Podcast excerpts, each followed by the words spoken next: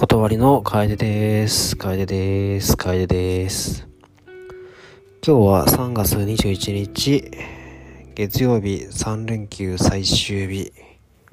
現在22時20分というところで、はい、明日からまた、はい、お仕事の、はい、始まりますね。はい、皆さん3連休はいかがお過ごしでしょうか？結構自分は最低限の、えー、外出の他は結構家に閉じこもっていたかなという感じで、えー、今日なんかは、えー、っと、久しぶりにちょっと家の掃除を、大掃除をちょっとしまして、えー、部屋の端から端、隅から隅を雑巾がけして、で、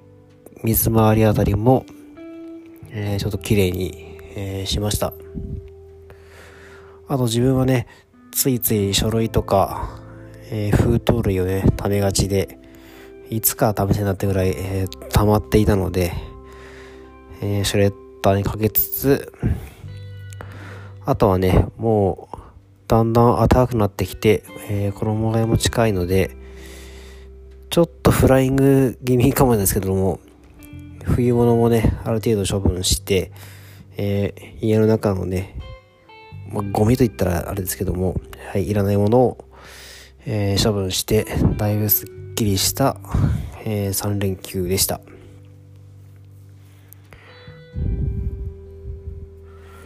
で、あとは、えっ、と、時計ですね。掛け時計が、えっ、と、ちょっと壊れてたので、え掛け時計を、えー、久しぶりに買い替えました。7、8年ぐらい前に、え、買ったカシオ製の、まあ、手のひら2つ分ぐらいの大きさの、えー、置き時計、モノトーンの、えー、置き時計結構気に入ってたんですけども、さすがにもう、長年使っ、長年使っていて、ちょっと壊れたのか、えー、時計、結構時間が狂っちゃうことが多かったので、さすがに買い替えました。自分は結構ね、人間が古いのか、デジタルよりもアナログタイプがやっぱり好きで、えー、時計の針がぐるぐる回っているタイプですね。今回は、えー、シティズン製の白い、えー、時計で、見やすい感じで、で、電波時計の機能がついているので、時間は来ることはないかなといった感じです。で、結構自分は時計、結構時計というものが好きで、で、時間っていうことはもう多分好きなのか、えー、よく自分が作詞作曲するような曲には、えー、なんか時間はね、元に戻らないとか、えー、なんかそういったね、なんか時の彼方とかね、なんかそういったなんかそういう概念が好きなんだろうなという感じで、結構女性の方はね、なんでこんなに、こんなものに執着するのかなっていう人がね、いるかもしれないですけども、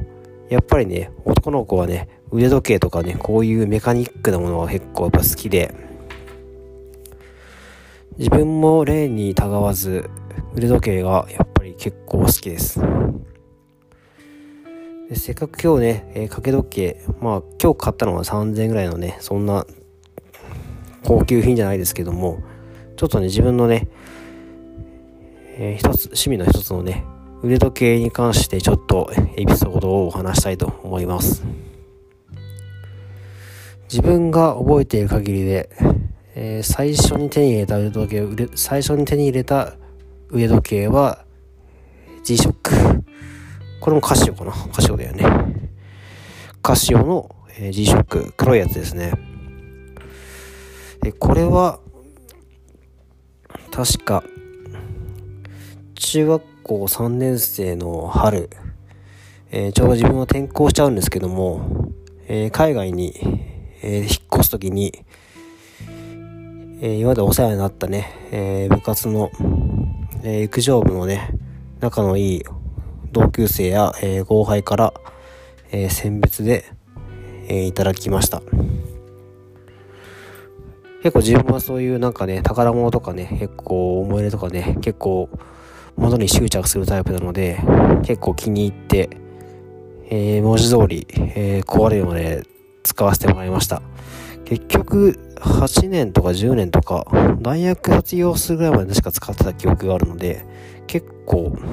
はい、愛用してました。これが記念すべき1本目ですね。えー、2本目は、えー、今はもう手元にないんですけども、二十歳、成人の時に、えー、父親から買っていただい、買ってもらった、えー、時計ですね。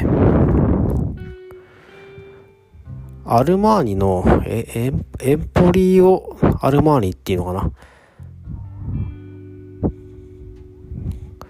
で、アルマーニ製の腕時計で、確か当時、えー、5万円くらいで、自分にとっては、まあ、そこそこ、いい時計というところで、えー、自分でねお、お小遣いをもらって、自分で買いに行って、えー、なんか自慢した記憶を、周りにね、結構自慢した記憶があります。えー、っと、当時の自分の趣味としては、えー、スクエア型っていうんですかね。結構腕時計だと丸い円盤型がね、結構多いんですけども、えー、四角いタイプで、えー、革のベルト。夏ね、結構、あれなんですけども、はい、あの、なんかかっこいいなという理由だけで、はい、それを選びました。結果これも、まあ、壊れるまで使う感じなんですけども、これも確か、5年ぐらいで壊れちゃうのかな。えー、修理するお金よりも新しい買った方が、新しい買った方が安いというところで、えー、買い替えた記憶があります。この時計は、やっぱり大学生、そして社会人、えー、3年ぐらいまでかな、えー、を共にしたということで、ちょっとね、壊れるのは惜しいんですけども、えー、かなり気に入っていた、えー、モデルです。ちょっと茶色っぽい感じで、えー、やっぱりこういうタイプの好きなんだなという感じでした。これが2本目で、で、3本目は、えー、っと、これは、え、今手元にもあって、えー、ハミルトンの自分にとっては初めての、えー、自動巻きクロノグラフタイプということで、まあ、ちょっといい時計、自分的にはいい時計という感じで、このやっぱり、えー、っと、文字盤というか、台盤は黒で、えー、結構、吟味して買った記憶があります。これは社会人3年生、3年目が終わった自分へのご褒美的に買いました。おそらくこの腕時計は自分的には値段はね、えー、ある節目節目で買ってるんですけども、おそらく値段も買うたびに倍、倍、倍という感じになってきたので、えー、はい、なんかボーナスで買った記憶があります。当時自分は明らかにもう社会に出ていくのが向いてないんだろうなっていうところで、えー、会社にね、入った時も、えー、3年多分役なりますみたいな新人の挨拶をして、お前は舐めてんだという感じで叱責された記憶がありますけども、えー、それくらい、えー、覚悟を決めて3年間は頑張るといった思いで頑張って買った、え、時計です。こちらも革のベルトで、えー、ちょっとね、そこはベルトは買い替えたんですけども、えー、本体に関しても、一回オーバーホイールして一回修理に出したと思うんですけども、はい、元気に動いてるので、はい、時々はつけたい、はい、つけたいなという感じです。で、えー、4本目は、これはもう手元にないんですけども、3本目のハミルトンが、えー、ちょっと壊れて一回修理に出していた時があるんですけども、その時のね、代打で、えー、適当に買ったカシオのオシアナスっていう青っぽい、えー、っと、時計です。電波時計で、まあ、最悪盗まれてもいいかぐらいの感じで買ったんですけども、どんなにね、汚してもいいだろうと思って使ってるんですけども、結構性能が良くて、ああ、なんかもっと真面目に選んでもよかったなっていう感じで、結構高機能で、実際の値段よりも他の人が買う時の値段がね、意外ともっと高いんじゃないのっていう感じだったので、結構良さげな時計でした。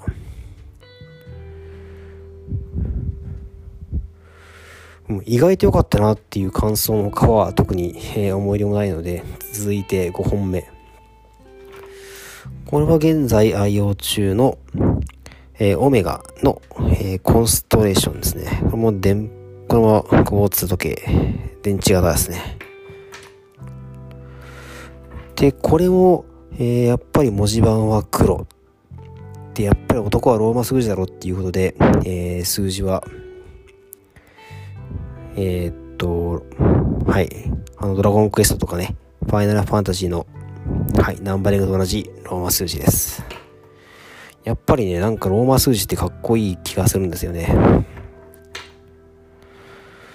で、これは、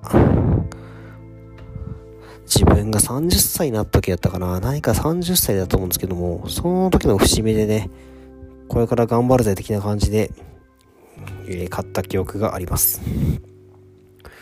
ただ確かこれを買った時はちょっと、えー、病気をしていて会社を結構休んでいた時に、ね、買ったので、なんか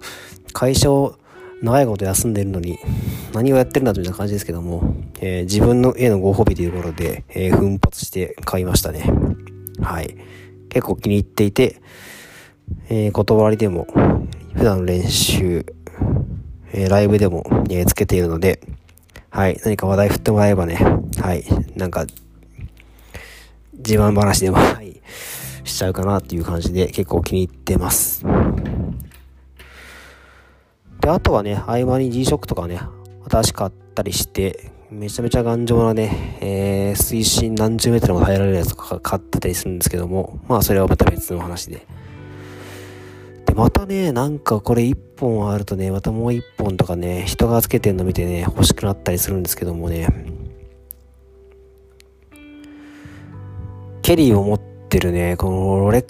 クスね、ロレックスね、これが、最近なんかめちゃめちゃ気になっていて、デイトジャストっていう、多分、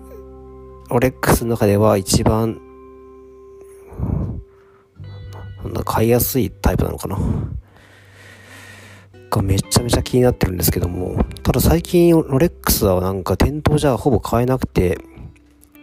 なんか転売というか、なんか競売というか、なんかオークションで価格が跳ね上がる感じで、何か普通の人ではもうそもそも買えないみたいな感じになってるので、ちょっとレックスのね、売り場なんか見たことないですけども、ちょっと機会があれば、ちょっと覗いてみようかななんて、えー、思った3連休です。はい。3000円のね、置き時計を買っと買って、なんか満足してたのにね、ロレックスとか言ってちょっとあれですけども、やっぱこういうのがね、